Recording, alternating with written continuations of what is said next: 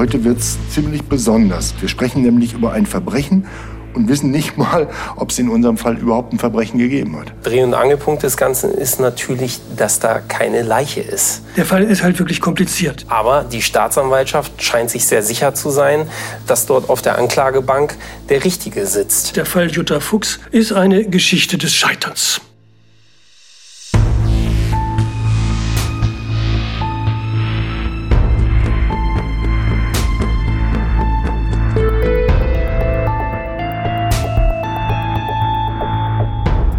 Mord Nordwest. Der True Crime Podcast von Buten und Binnen. Liebe Hörerinnen, liebe Hörer, willkommen zur 13. Folge von Mord Nordwest, dem Kriminalpodcast von Buten und Binnen. Den gibt es wie immer jeden Donnerstag in der ARD Audiothek. Und wie immer sprechen wir über große Kriminalfälle. Und mit wem könnte ich das besser als mit einem Mann, mit Hang zum Verbrechen. Mir gegenüber mein lieber Freund und Kollege Dirk Blumenthal, über Jahrzehnte Reporter, erst beim Stern und dann beim Fernsehen von Radio Bremen, Schwerpunkt Kriminalität. Hallo Dirk. Und mir gegenüber mein Freund und hochgeschätzter Kollege Jochen Grabler, Leiter der Rechercheredaktion bei Radio Bremen. Ja, hallo. Und wir haben in den vergangenen Folgen über wirklich schlimme Taten gesprochen, Dirk, über spektakuläre Prozesse, zuweilen auch über Abgründe der menschlichen Seele. Bei unserem heutigen Fall können wir das aber alles gar nicht so machen, denn heute wird's ziemlich besonders und auch schon einigermaßen kurios. Wir sprechen nämlich über ein Verbrechen und wissen nicht mal, ob es in unserem Fall überhaupt ein Verbrechen gegeben hat. Stimmt. Aber gerade das macht den Fall Jutta Fuchs ja so besonders und so interessant. Man muss den Fall nur mal zusammenfassen, dann versteht man das vielleicht. Ja, mach mal. Was ist das? Der Fall Jutta Fuchs. Ich versuch's mal. Also, eine Frau verschwindet und die Polizei ist sich sicher, das war Mord. Die Polizei sucht lange und intensiv nach der Leiche, findet sie aber nicht, ist aber ziemlich schnell ziemlich sicher, wer der Täter ist. Die Polizei ermittelt lange und intensiv, findet aber keine Beweise, sondern nur Indizien. Das geht fast 25 Jahre so. Dann gibt es doch noch einen Prozess gegen eben diesen mutmaßlichen Täter und der wird freigesprochen. Wir reden hier ja üblicherweise über abgeschlossene Fälle. Heute ist das ganz anders. Der Fall Jutta Fuchs ist eine Geschichte des Scheiterns. Tja, und wir stehen in der Gefahr mitzuscheitern. Damit das nicht passiert, müssen wir, glaube ich, mal ganz genau sortieren. Also, was sind die Fakten und was sind die Mutmaßungen? Lass uns anfangen. Was wissen wir? Wir wissen ganz genau, das ist der Ausgangspunkt, am 25. Juni 1993 verschwindet ein Mensch. Genau. Und zwar verschwindet Jutta Fuchs, damals 29 Jahre alt. Ihre Lebensgeschichte ist bis zu diesem Tag wenig spektakulär, eigentlich überhaupt nicht spektakulär, das Gegenteil von spektakulär. Im Sommer 1988 arbeitet sie als Bedienung in einem Schnellimbiss in Bremen Nord. Da lernt sie den vier Jahre älteren Wolfgang O. kennen und verliebt sich in ihn. Sie trennt sich von ihrem damaligen Freund und zieht kurz darauf mit Wolfgang O. zusammen. Anfang 1991 bekommen die beiden einen Sohn. Ja, aber wenn man die Akten studiert, diese Beziehung scheint alles andere als besonders glücklich gewesen zu sein. Also im Sommer 1993 ist sie jedenfalls nicht mehr glücklich. Jutta Fuchs will sich nämlich trennen und den mittlerweile zweijährigen Sohn mitnehmen. Sie hat schon eine eigene Wohnung angemietet. Am 26. Juni soll der Umzug sein. Am Tag beziehungsweise in der Nacht vorher wird sie zum letzten Mal lebend gesehen. Wir reiten so sehr auf dieser Beziehung rum, weil die ja eine überragende Rolle in diesem Fall spielt. Jedenfalls in den Augen der Polizei. Warum trennen sich die beiden? Das müssen wir, glaube ich, klären. Na, nicht die beiden trennen sich. Sie trennt sich von ihm. Sie hat auch heimlich die Beziehung zu ihrem Ex-Freund wieder aufgenommen. Was die Gründe für die Trennung angeht, da gibt es diverse Aussagen von Freunden und Bekannten und Verwandten der beiden bei der Polizei. Einer der Gründe ist offenbar, dass Wolfgang O. und Jutta Fuchs im selben Haus leben wie seine Eltern. Die wohnen nur eine Etage drüber. Die Eltern sind reich und daran gewöhnt, sich ständig darum kümmern zu müssen, dass ihr Sohn ja keinen Mist baut und dass er, sagen wir mal, über die Runden kommt. Unter anderem haben sie ihm ein kleines Autohaus, also so ein Autohandel für eine bestimmte Marke gekauft, aber mit dessen Führung ist er echt überfordert. Von seinem Vater ist der Ausspruch überliefert, das Enkelkind sei das einzig Gute, das Wolfgang O. je zustande gebracht habe. Diese Eltern haben also eine sehr intensive Beziehung zu ihrem Sohn und zu ihrem Enkelkind und sie mischen sich ein in die Beziehung von Wolfgang O. und Jutta Fuchs. Wenn man den Erzählungen folgt, kann man sich vorstellen, dass so eine Konstellation Gift für jede Beziehung ist und dazu kommt, davon berichten mehrere Zeugen später, dass Wolfgang O. immer mal wieder Verhältnisse mit anderen Frauen gehabt haben soll. Aus der Perspektive von Jutta Fuchs klingt das wie eine Horrorbeziehung. Die Schwiegereltern wohnen oben drüber, quatschen ständig rein. Also irgendwie auch kein Wunder, dass sie da raus will. Absolut. Und sag mal, man ahnt dunkel, weil wir das schon so oft erlebt haben bei Kriminalfällen, was dann folgt, nämlich ein Riesengeziehe und Gezerre um die Frage des Sorgerechts. So jedenfalls haben die Ermittler das gesehen.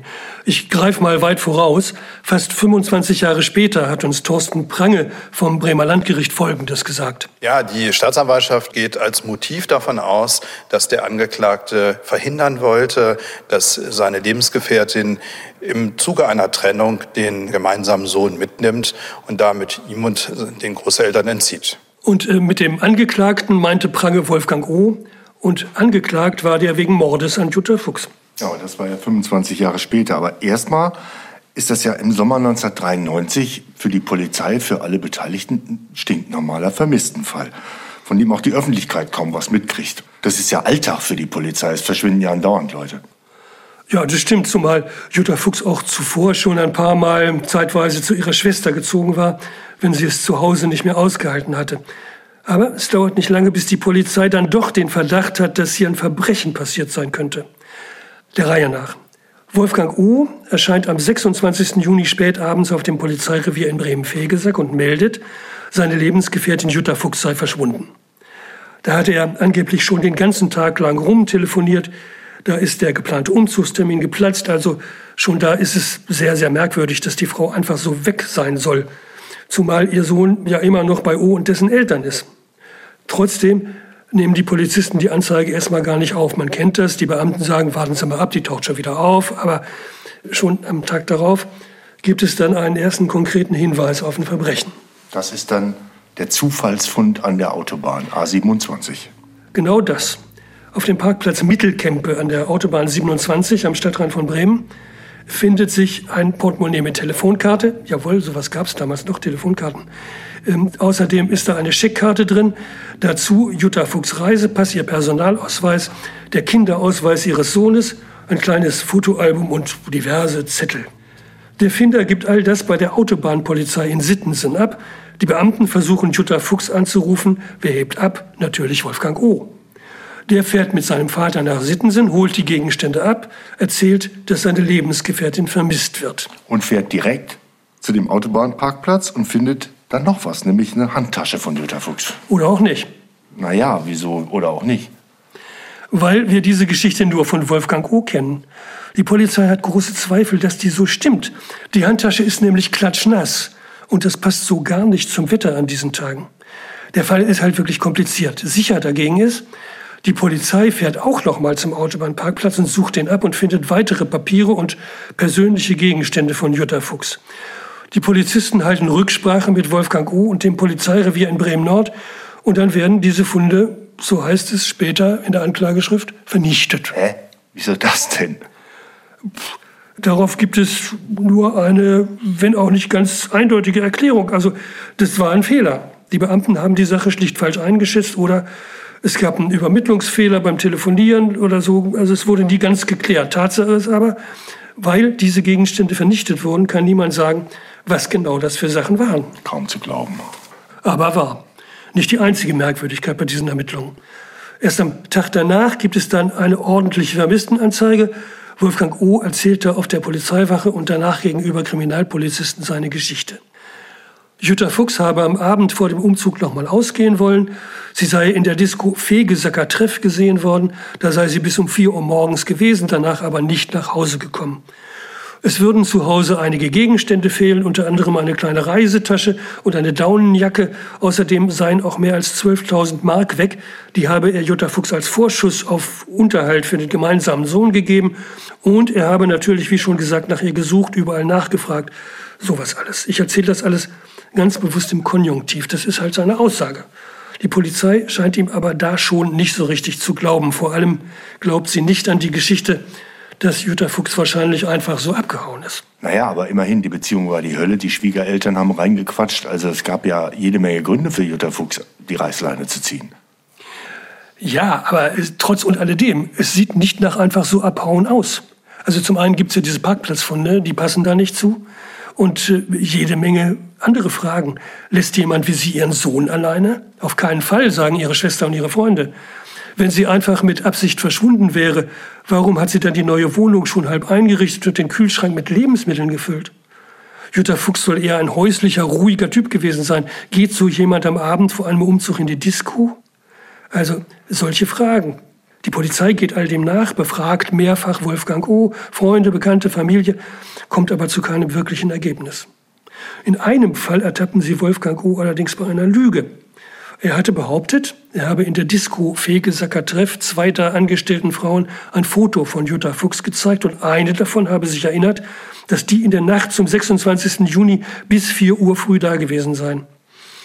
Die betreffende Bedienung erzählt der Polizei wenig später, ja, Wolfgang O. hätte ihr ein Foto gezeigt, aber sie hätte ihm gesagt, diese Frau ist nicht da gewesen. Und weitere Befragungen scheinen zu beweisen, Jutta Fuchs war mit Sicherheit nicht im Fegesacker Treff, bevor sie verschwand. Da kommen wir später nochmal zu. Die Ermittler sind äh, nicht nur deswegen ziemlich sicher, dass Wolfgang O. seine Lebensgefährtin umgebracht und ihre Leiche beseitigt hat. Du sagst nicht nur deswegen. Was gab es denn noch für Hinweise auf O's Schuld? Bislang haben wir ja nur Indizien.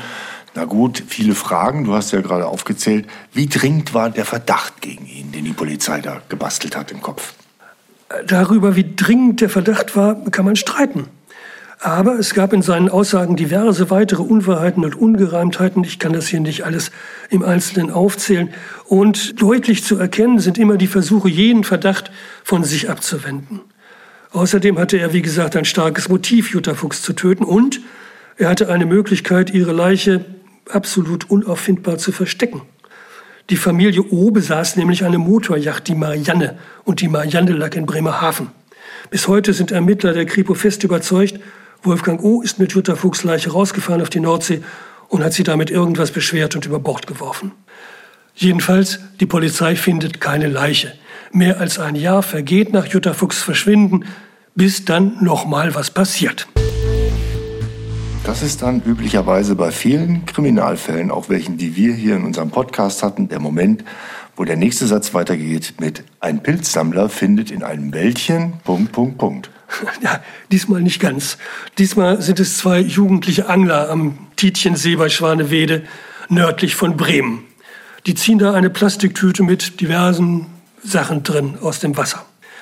Und am nächsten Tag geht einer der jugendlichen Angler zusammen mit seinem Vater zur Polizeidienststelle in Bremen-Blumenthal.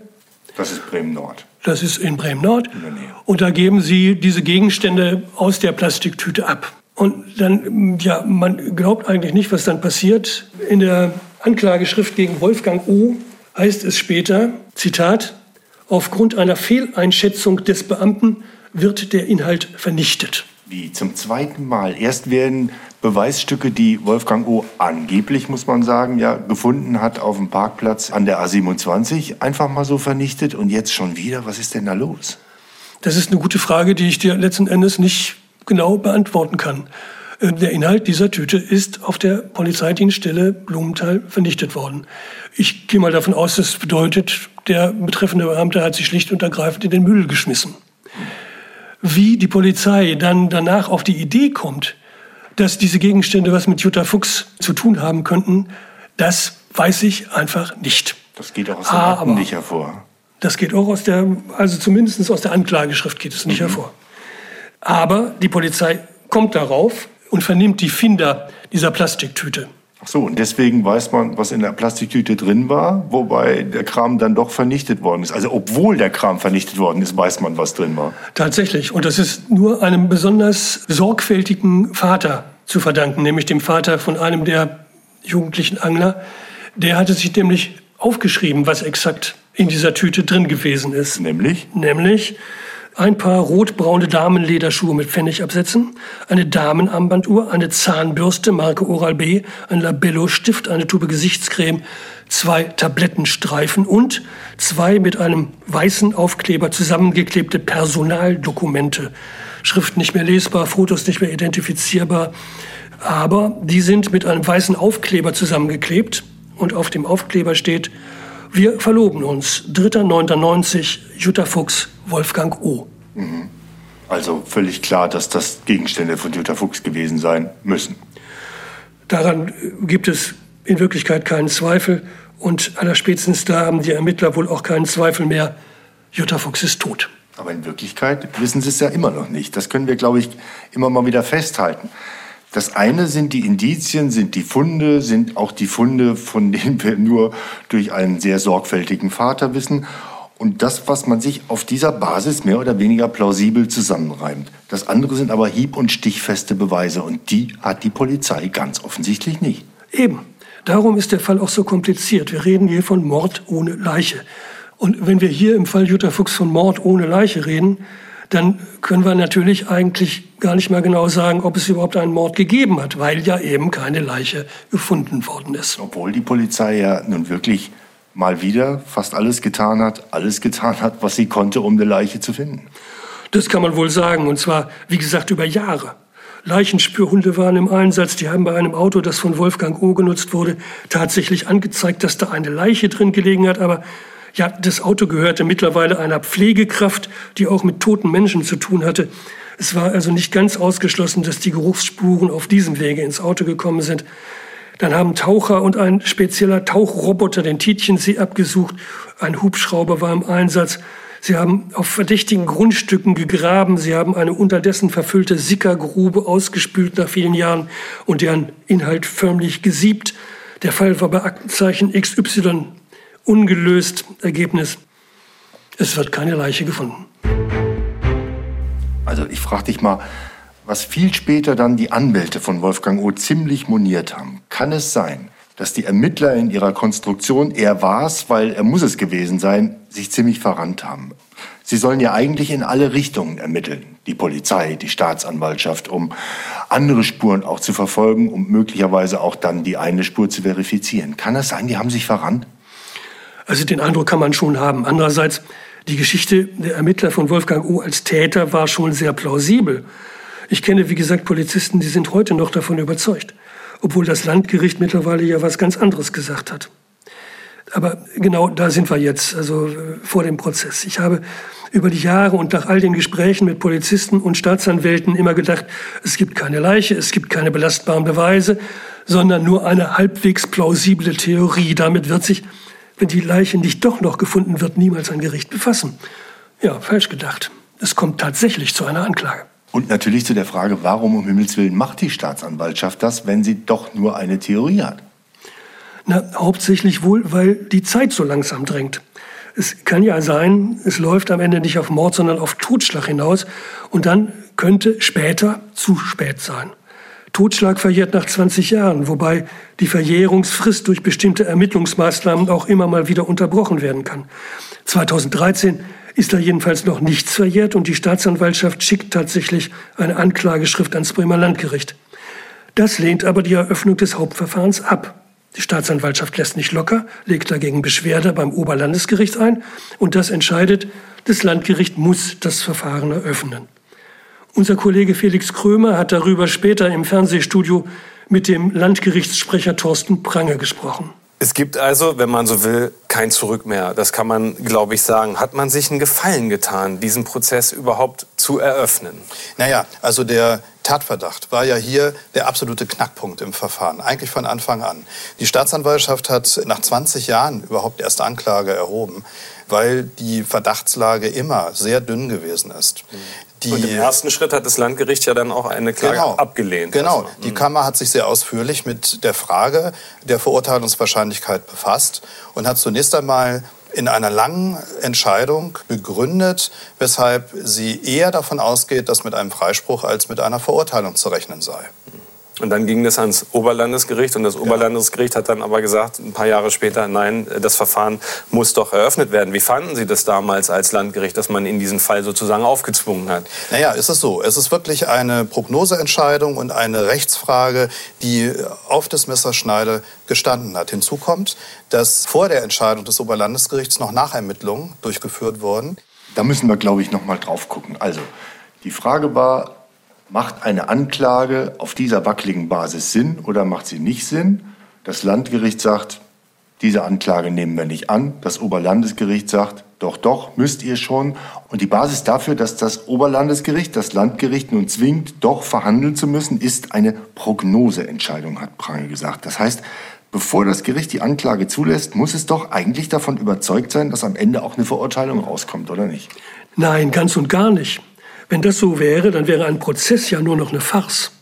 Nein, das Gericht muss überzeugt sein, dass es am Ende möglicherweise zu einer Verurteilung kommt, dass es einen dafür sogenannten hinreichenden Tatverdacht gibt. In unserem Fall hat das Landgericht das verneint und gesagt, die Beweislage ist zu dünn, das verhandeln wir nicht. Und das Oberlandesgericht hat gesagt, ihr müsst verhandeln, kann sein, dass die Beweislage doch ausreicht. Mittlerweile ist Oktober 2017. Seit 24 Jahren ist Jutta Fuchs verschwunden. Der Prozess geht los und hört erstmal direkt wieder auf. Ja, da musste ich beim Lesen ehrlich gesagt ziemlich laut lachen. Also, diese Geschichte muss man, glaube ich, erzählen. Der Angeklagte ist nämlich nicht da, deswegen hört der Prozess ganz schnell wieder auf. Und es ist nicht mal klar, ob ihm das vorzuwerfen ist. Der wohnt nämlich unterdessen in London. Ob das Gericht die richtige Adresse hat, ist unklar und deshalb ist unsicher, ob die Ladung zum Prozess überhaupt zugestellt werden konnte. So kommt dann dieses Gericht zusammen. Und als sich dann die Verteidiger und der Staatsanwalt gemeinsam darüber aufregen, dass das Bremer Gericht noch nicht mal einen englischen Polizisten gefunden hat, der mal zu dieser angeblichen Adresse von O hingeht und nachguckt, ob der da wirklich wohnt, heißt es, das sei ja ein bisschen schwierig. Warum? Da habe ich echt was gelernt. Weil nämlich kein dringender Tatverdacht gegen O besteht, sondern nur ein hinreichender Tatverdacht, von dem du gerade eben gesprochen hast. Bei einem dringenden Tatverdacht hätte das Gericht einen internationalen Haftbefehl erwirken und die britische Polizei hätte Wolfgang O. festnehmen können. So aber ist er eben nicht im Gerichtssaal erschienen und das Gericht sitzt zwar zusammen, geht aber sofort wieder auseinander. Mama mia. Im Ernst, ist denen langweilig, habe ich mich gefragt? Das bringt mich nochmal auf eine ganz andere Frage. Seit ich diesen Job mache, höre ich die Klagen von Staatsanwaltschaft und Gerichten, wie überlastet doch das Justizsystem ist und was für große Stapel sie abzuarbeiten haben und so weiter und so fort. Zuweilen müssen sogar Leute freigelassen werden aus der Untersuchungshaft, weil Fristen nicht eingehalten werden. So, jetzt gucke ich auf diesen Fall drauf und dann stelle ich doch fest, dieses so furchtbar überlastete Justizsystem gönnt sich dann so eine maximal wackelige Geschichte. Ich, ehrlich, ich verstehe das nicht. Also das kann man so sehen, muss man aber nicht. Ich sehe das nicht so. Ja. Jedenfalls finde ich nicht, dass man da mit so justizökonomischen Argumenten kommen kann. Immerhin geht es ja wahrscheinlich um Mord, also um Kapitalverbrechen. Und zweitens, wenn das Oberlandesgericht findet, die Sache muss verhandelt werden, dann kann das Landgericht es doof finden, muss es aber verhandeln. Ja. Es ist ja auch verhandelt worden. Ein knappes Jahr nach dem ersten Anlauf hatte das Landgericht Wolfgang Odern endlich erreicht. Da kam auch, aber mit äh, wackelig hast du trotzdem schon recht. Irgendwie wackelig ging der Prozess auch schon los. Unser Kollege Hauke Hirsinger war nach dem ersten Verhandlungstag im Fernsehstudio. Dreh- und Angelpunkt des Ganzen ist natürlich, dass da keine Leiche ist. Auch nach einem Vierteljahrhundert nicht. Aber die Staatsanwaltschaft scheint sich sehr sicher zu sein, dass dort auf der Anklagebank der Richtige sitzt. Und deswegen wird hier auch eine gewisse Hoffnung haben, äh, dass es zu einer Verurteilung kommt. Aber ich habe in den vergangenen Tagen sehr intensiv mit Ermittlern gesprochen, mit Leuten am Gericht. Und da waren auch viele dabei, die Herrn O. für vielleicht schuldig halten, aber die auch sehr skeptisch waren, dass es für eine Verurteilung reichen wird. Sag mal, hast du die Anklageschrift noch mal gelesen? Ja, klar. Äh, ich nämlich auch. Also mal ernsthaft. Du findest das ja in Ordnung, dass da verhandelt worden ist. Aber ich ehrlich gesagt nicht und insbesondere nach dieser Lektüre. Sowas ist mir ehrlich noch nie untergekommen. Ich fasse mal zusammen. O wird Folgendes zur Last gelegt. Er hat Jutta Fuchs umgebracht und zwar am 25. oder am 26. Juni. In seiner Wohnung oder an einem anderen Ort bewusst und gewollt, aber wie genau, man weiß es nicht. Und die Leiche hat er irgendwo hingebracht. Wohin? Keine Ahnung. Kann sein, er hat sie irgendwo zwischengelagert, kann sein, mit seinem Auto transportiert. Das klingt jetzt vielleicht ein bisschen lustig, das steht da alles wörtlich drin. Ich finde das aber echt bitter, wenn eine Staatsanwaltschaft schon auf den ersten drei Seiten einer Anklageschrift vier mögliche Varianten aufzählt. Das sieht ja aus wie, tja, Richter, sucht euch halt eine Variante aus. Ich dachte immer, das geht um eindeutige Beweise. Das aber liest sich wirklich wie ein Quiz. Es geht ganz oft vor Gericht nicht um eindeutige Beweise, sondern um Hinweise, Indizien, Zeugenaussagen und so weiter, die erst in der Zusammenschau und nach kritischer Bewertung am Ende zu einem Urteil führen. In gewisser Weise hast du natürlich recht. Diese Anklage gegen Wolfgang O. ist schon sehr speziell. Ich kann mich nicht entsinnen, jemals sowas in einer anderen Anklageschrift jemals gelesen zu haben. Aber was soll die Staatsanwaltschaft denn machen? Sie hat das schon mehrfach erwähnte Riesenproblem. Es gibt keine Leiche, die man hätte obduzieren und auf Spuren untersuchen können. Es gibt keinen Tatort, es gibt keinen Leichenfundort, also auch von da keine Spuren, die vielleicht Auskunft über Tat und Täter hätten geben können, wer auch immer der Täter ist. Das Problem wird auch nicht kleiner, wenn man die Anklage ganz durchliest. Da werden natürlich Indizien für Wolfgang O's Täterschaft ausgebreitet, aber es geht auch, und das ist ganz speziell, um die These, Wolfgang O. muss Jutta Fuchs umgebracht haben, weil alles andere nicht sein kann. Über viele Seiten wird erläutert, warum Jutta Fuchs nicht aus eigenem Antrieb untergetaucht und noch am Leben ist, warum sie keines natürlichen Todes gestorben sein kann und auch nicht durch einen Unfall oder durch Suizid, warum es auch praktisch ausgeschlossen ist, dass jemand anders als ihr Lebensgefährte sie umgebracht hat. Das liest sich alles flüssig und schlüssig, ist aber juristisch gesehen tatsächlich sehr, sehr dünn. Gerichtssprecher Thorsten Prange sagt am ersten Verhandlungstag dazu, es gibt aus Sicht der Staatsanwaltschaft eben eine ganze Reihe an Zeugen und Indizien, die darauf hindeuten, dass es hier zu einem Tötungsdelikt aus Sicht der Staatsanwaltschaft gekommen sein soll. Wobei auch hier bei der Verlesung der Anklageschrift schon deutlich geworden ist, dass das konkrete Tötungsvorgehen gar nicht so klar ist. Und es kam ja noch dicker von den Indizien gegen Wolfgang O sind der Staatsanwaltschaft ja während des Prozesses noch ein paar abhanden gekommen. Was meinst du? Ja, also es gab zum Beispiel die Aussage des Vaters von Wolfgang O., sein Sohn habe in der Nacht nach Jutta Fuchs Verschwinden eine Fußmatte in der Werkstatt des Autohauses mit dem Dampfstrahlreiniger bearbeitet, obwohl das normalerweise wöchentlich einmal von einem Reinigungsdienst erledigt werde. Außerdem soll der Vater einem Kriminalbeamten gesagt haben, es fehle seit jedem Wochenende auch eine Pistole, eine FN Kaliber 635, für die er, also der Vater, einen Waffenschein habe. Er habe seinen Sohn darauf angesprochen, also hat ihn gefragt, ob der denn die Pistole genommen hätte. Und der hätte gesagt, die Waffe sei doch schon vor zwei Jahren bei einem Einbruch gestohlen worden. Das sei aber falsch, sagt der Vater dem Kriminalbeamten. Über diese Aussagen hat er dann später aber behauptet, er hätte das so nicht gesagt. Und im Prozess hat er dann die Aussage verweigert. Das darf er als Vater des Angeklagten und das heißt, seine vorherigen Aussagen dürfen nicht verwendet werden. Ja, und ich erinnere mich noch an was anderes nach dem Studium der Akten. Die Polizei hatte ja noch mal relativ kurze Zeit vor Prozessbeginn angeblich noch besser qualifizierte Leichenspürhunde an diesem besagten Auto, was dann später von einer anderen Frau, die äh, in der Pflege gearbeitet hat, genutzt worden ist, an den Start gebracht. Im Gerichtssaal haben sich dann Richter, Staatsanwälte, alle Beteiligten ein Video angeguckt von diesen Leichenspürhunden, wie sie an diesem Auto rumgeschnüffelt haben. Und ein Sachverständiger fand dann die Reaktion der Hunde nicht überzeugend, also nicht beweiskräftig. Das ist ein bisschen peinlich, wenn die Staatsanwaltschaft sowas einführt, oder? Und dann der schlimmste Schlag für die Staatsanwaltschaft. Wir erinnern uns. Wolfgang O. hatte behauptet, eine Bedienung in der Diskothek Fegesacker Treff hätte Jutta Fuchs da in der Nacht auf den 26. Juni gesehen. Das hatte sich damals als falsch herausgestellt. Aber jetzt, im Prozess, sagen auf einmal Bekannte von Jutta Fuchs aus, die sei in der betreffenden Nacht tatsächlich im Fegesacker-Treff gewesen. Damit ist zumindest nicht mit Sicherheit auszuschließen, dass sie da im Fegesacker-Treff auf ihren Mörder getroffen ist. Und das könnte ein anderer sein als Wolfgang O. Und dann kam auch noch die absolute Verzweiflungstat. Mitten im Prozess gibt es nochmal einen spektakulären Ermittlungsversuch. Die Anwälte waren ziemlich auf dem Baum, deshalb, ich erinnere mich, wir erinnern uns. Also, ein Jahr nach dem Verschwinden von Jutta Fuchs hatten die Angler ja im Tietiensee bei Schwanewede Habseligkeiten von ihr gefunden. Jetzt, 25 Jahre nach dem Verschwinden, wird der Tietiensee auf Antrag der Staatsanwaltschaft und auf Beschluss des Gerichts, jawohl, ausgepumpt, komplett. Und der arme Gerichtssprecher Thorsten Prange soll das erklären. Die Polizei und die Staatsanwaltschaft versprechen sich, möglicherweise auf dem Grund des Sees Beweismittel zu finden. Das könnten die Tatwaffe sein, eine mögliche Tatwaffe, oder vielleicht sogar auch die Leiche beziehungsweise das, was noch von ihr übrig geblieben ist. Das war natürlich maximal spektakulär und wir waren auch mehrfach mit der Kamera dabei. Da gibt's eine ganze Menge Filme drüber.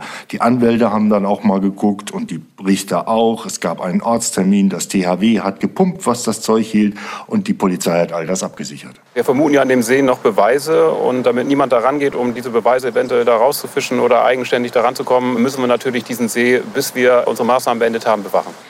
Das war Polizeisprecher Nils Mathiesen. Tagelang ging das so.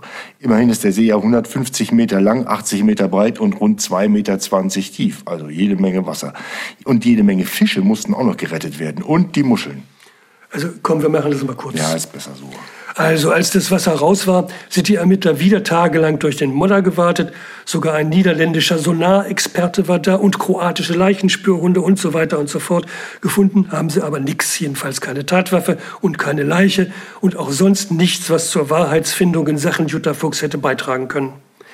Im Prozess musste am Ende sogar die Staatsanwaltschaft auf Freispruch plädieren. Waterloo.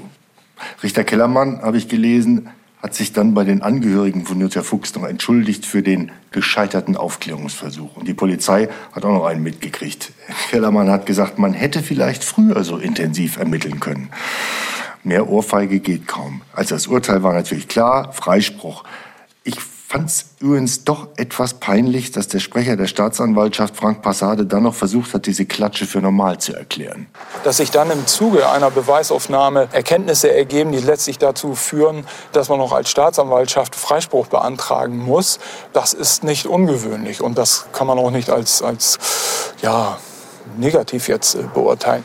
Horst Wesemann, der Verteidiger von O, war natürlich sehr zufrieden. Das Verfahren ist eine absolute Belastung gewesen. Ich meine, hier gibt es nur die Alternative Freispruch oder lebenslänglich. Ich meine, das ist ein Damoklesschwert, was über allem hängt. Da muss man froh sein, dass es jetzt zu Ende ist. Wobei ich diese Perspektive ja tatsächlich interessant finde. Man muss sich das nur kurz mal vorstellen, wie das sein muss, wenn man zu Unrecht unter Verdacht gerät und das über Jahrzehnte. Denn jetzt ist ja gerichtlich festgestellt, Wolfgang O. ist unschuldig. Den sogenannten Freispruch zweiter Klasse, also wegen Mangel an Beweisen, gibt's ja nicht mehr. Und er kann in der Sache ja auch nie mehr verurteilt werden. Das heißt, Wolfgang O. ist aus dem Schneider. Stimmt fast. Wenn ein Verfahren rechtskräftig abgeschlossen ist, dann ist es eben abgeschlossen. Und kein Staatsanwalt kann kommen und den freigesprochenen Angeklagten wegen derselben Sache nochmal anklagen. Aber es gibt eine Ausnahme, die Wiederaufnahme.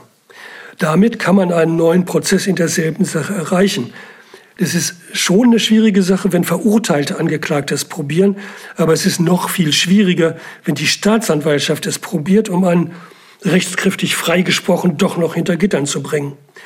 Das ist seit Ende Dezember 2021 ein bisschen leichter geworden, aber nur ein bisschen leichter. Da hat es eine Gesetzesänderung gegeben und jetzt heißt es im einschlägigen Paragraphen 362 der Strafprozessordnung.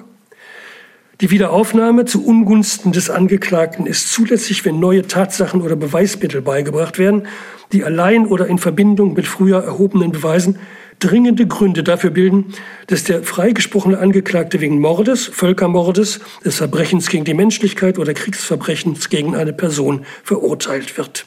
Also, wenn man das genau liest, die Wahrscheinlichkeit, dass Wolfgang O. nochmal in Sachen Jutta Fuchs vor Gericht kommt, sind verschwindend gering. Es sei denn, er legt ein Geständnis ab oder die Leiche wird doch noch gefunden und an der finden sich Beweise für O's Schuld. Was dann das Ende der Geschichte war.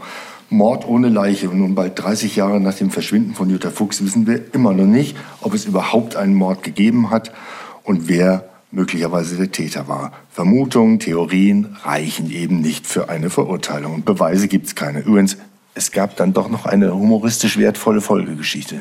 Folgegeschichte? Ja. Was denn für eine? Ja, pass auf, habe ich gelesen. Eine Anwältin hat nämlich eine Strafanzeige gestellt, weil doch beim Abpumpen die Fische gequält worden sind. Sie hat gesagt, Tierschutz ist ihre Herzensangelegenheit. Und? Nein gestellt. Na gut, das war's jetzt aber wirklich. Ja, das stimmt.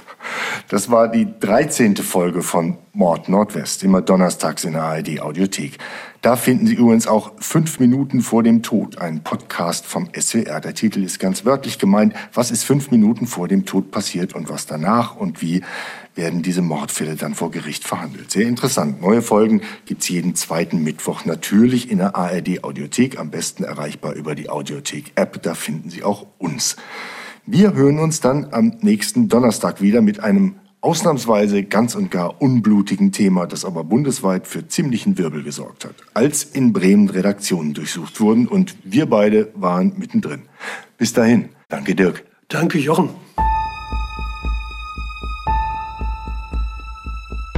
Ich komme damals gegen 10 Uhr morgens in den Sender. Neben der Tür lehnt ein Kriminalbeamter von der Mordkommission an der Wand. Diese Besucher kommen unangemeldet. Die Herrschaften wollen kein Aufsehen verursachen und sorgen durch ihre bloße Anwesenheit trotzdem für Wirbel. Das ist ein Tabubruch, ein Angriff auf die Pressefreiheit. In Bremen geht's zu wie in einer Bananenrepublik. Ich war mehr, wie soll ich sagen, Mittäter. Aber ich bin weder beschuldigt noch geschnappt worden. Mord Nordwest. Ein Podcast von Buten und Binnen.